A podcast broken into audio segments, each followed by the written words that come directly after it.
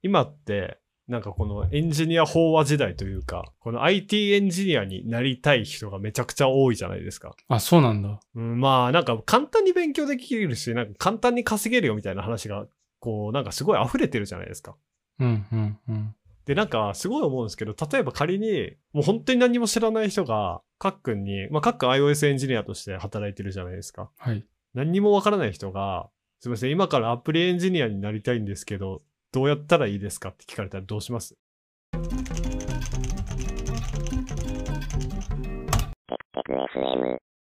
とりあえず Mac と iPhone を買ってから来てくれって思うかな。 いや、いきなりハードル高いな、初期投 資。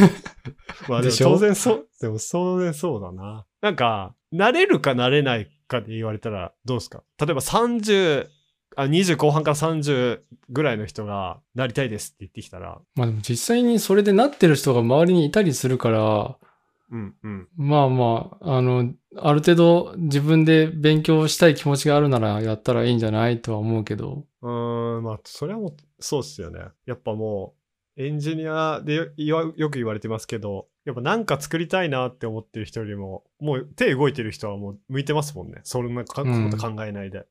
うん。何の言語を使おうかなとか考えてる人じゃなくて、もうとにかく自分の作りたいものがあって、やってる人はやっぱ強いですもんね。うん。僕はどっちかというとそっちから入った人なんで、その、うんうんプログラミングを勉強したいってモチベーションじゃないんですよね、僕の場合。ああ、いいっすね。うん。作りたいものがあったから勉強したらできるようになったっていう感覚の方が近くて。いやー、いいっすね。そうなんですよね。やっぱ向いてる人なんですよ。この業界。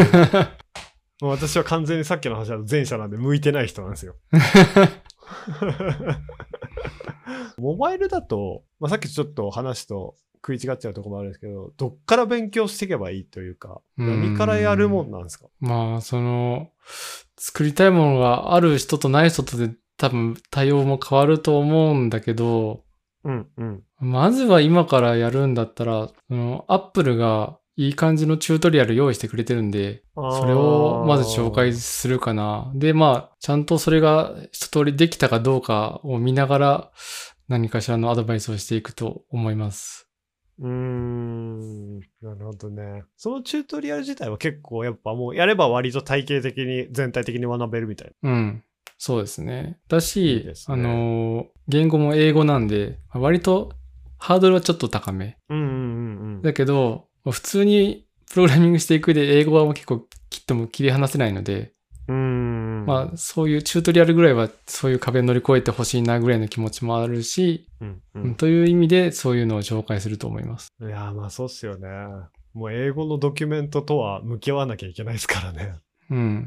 まあ言うて僕らでも Google 翻訳ポチってしたりするんですけどね。うんうんうんうん。今のそれこそモバイルのそのエンジニアって、要はモバイルだけ勉強しとけばいいみたいな時代なんですかそれともやっぱこうバックエンドの勉強もちゃんとしなきゃいけないし、インフラの勉強もしなきゃいけないしみたいな、どっち寄りの感じなんですかまあもちろんその人によってどういう方向に進みたいか次第ではあるんですけど、うんうん。僕のイメージは、まあ、インフラはどこまでかって言われると、結構僕もインフラ全然わかんないこと多いんで、うん、ちょっとそこは難しいんですけど、例えば、その、なんていうんですかね、サーバーサイドアプリケーションとデータベースがどういう風になってるかとか、うんサーバーサイドが返すのは、なんだろう、キャッシュを通すのがどうなのかとか、なんかその辺のなんとなくの仕組みとかは、知ってた方が得なことは多いと思います。まあそうっすよね。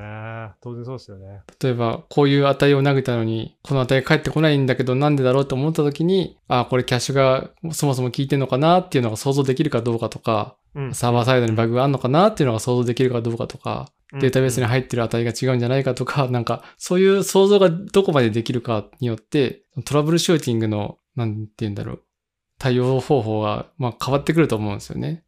うんうんそういう意味では、そういうのも結構知っとかないと、何か問題があった時に、つまずく人は多いだろうなっていう気がしました。うーん、まあそうっすよね。結局は、モバイルだろうが、普通のウェブサイトだろうが、何作るにしても、基礎は基礎で変わんないですからね。うん、と思います。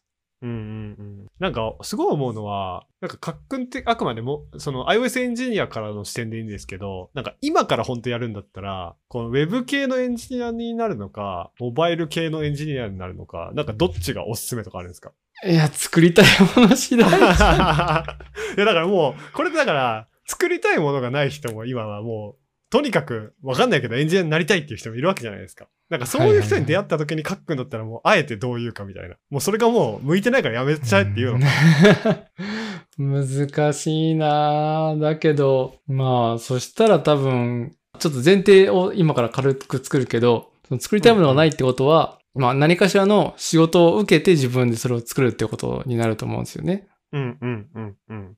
だから、まあどっかの会社に入って、そこの会社のプログラミングをするなのか、自宅的にこういうのを作ってよって言われて作るみたいな仕事をするのか、まあなんとなくそういうパターンになると思うんですけど、うんうん。多分どっちにしたってある程度環境って決まってるもの、いわゆるデファクトスタンダードになりつつあるものってなんとなくあるじゃないですか。はいはいはいはい。言語だったら、まあ、ちょっと前だと Go がめちゃくちゃバーって伸びててとか、最近ちょっっとラストが注目されててとか、うんうん。なんかそういうトレンドとかを、まあ、追いかけるのがいいんじゃないとは思います。うーん。なんでまあ、Google とかでプログラミング言語って調べて、今トレンドが 出てきて、かつ、給料体系がお金が欲しいんだったらある程度の給料がもらえそうな言語を選ぶみたいな、なるんじゃないですかね。まあそうっすよね。そういうポジションを取っていくしかないっすよね。やっぱ作りたいものがない人の場合は。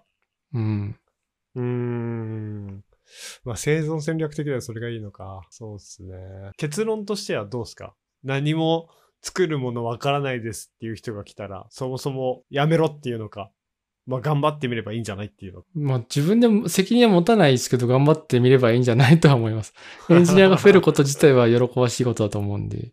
なるほどなるほど。メガさんだとどういうの私はやめた方がいいって言います。自分が苦しんでるんで。その人にはじゃあ何をさせればいいんですかいやー、私はもう単純に自分が好きだと思うことやった方がいいよって言います。趣味だろうが何だろうが。でもそれじゃ稼げないわけじゃないですか。稼げない。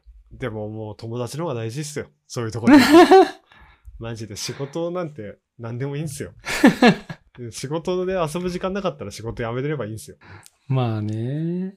なるほどね。私は自分の時間大事にした方がいいと思う派なんで。